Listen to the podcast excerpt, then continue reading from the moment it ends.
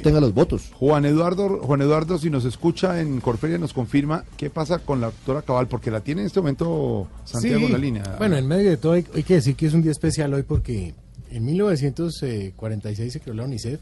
En el 64 en Nueva York, eh, Ernesto Che Guevara hablaba ante la Asamblea General de las Naciones Unidas. Ya estaba como ministro de Economía.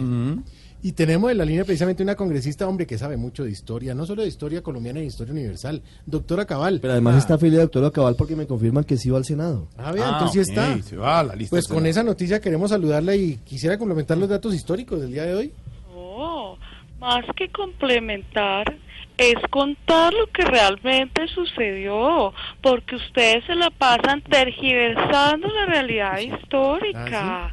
Pero bueno, ustedes son atrevidos igual que la ignorancia. Mm.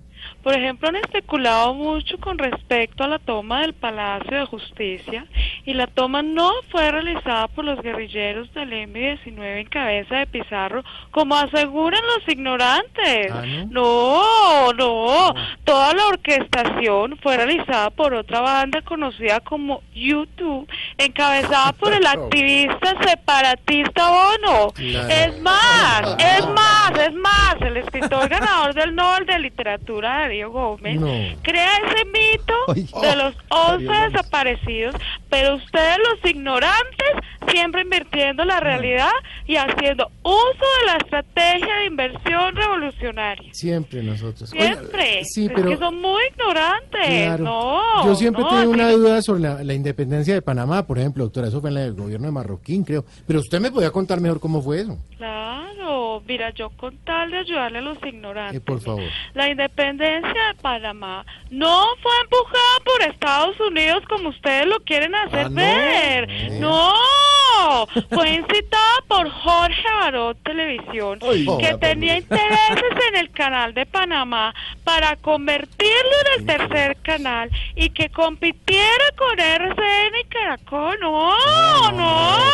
Si tienen dudas, tengo fotos de la Junta Revolucionaria en cabeza del movimiento en la que aparece Yamida Mad, Julio Sánchez Vanegas Oye, y Otto Greifessen. No, hombre. No, no, no. Usted- es está- que no, así Señora, ya se puede. pasó, ya se pasó, está inventando. Sí, ya es demasiado. Venta- ¿Yo?